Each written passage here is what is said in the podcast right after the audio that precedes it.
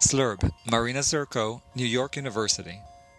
Slurb es una palabra que combina slum y suburb, o sea, barrio bajo combinado con suburbio.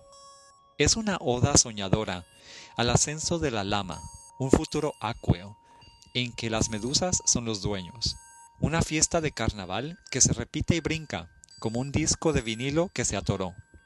Existe toda una tradición de ilustración satírica, epitomizada por J.J. Granville en el siglo XIX, cuando representó a seres humanos con cabeza de animal en narrativos sociales inquietantes.